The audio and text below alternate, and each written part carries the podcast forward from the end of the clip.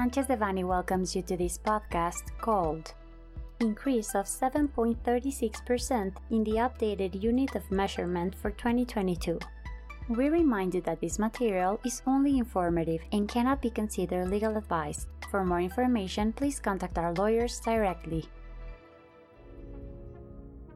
On January 7, 2022, the federal government, through the National Institute of Statistics and Geography, announced an increase of 7.36% in the Mexican unit of measurement and actualization, which represents an increase from 89.62 pesos in 2021 to 96.22 in 2022.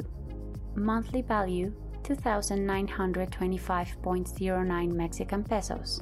Annual value 35,101.98 Mexican pesos.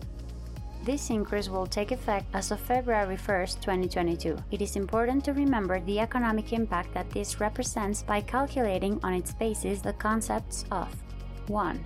Federal and state government fines, 2. Taxes, 3. Social Security contributions, 4.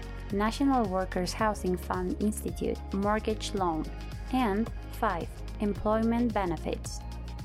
It is important to consider this aspect before the possible imposition of sanctions by any of the authorities in the event of inspections and fiscalization acts that may be carried out in an ordinary or extraordinary manner by authorities such as Mexican Social Security Institute, National Workers Housing Fund Institute, or the Ministry of Labor.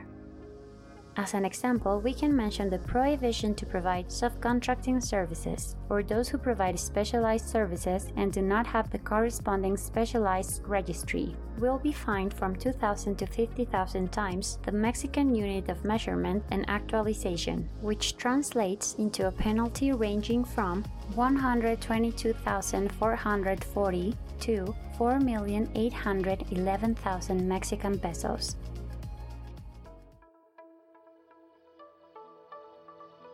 This content was prepared by Alfredo Kupfer Dominguez, Fermín Lecumberri Cano, Francisco García Lerma, and Sebastián Rosales Ortega, members of the Labor, Social Security, and Immigration Practice Group. For any questions or comments on this material, please contact us directly or visit our website, sanchezdevanny.com.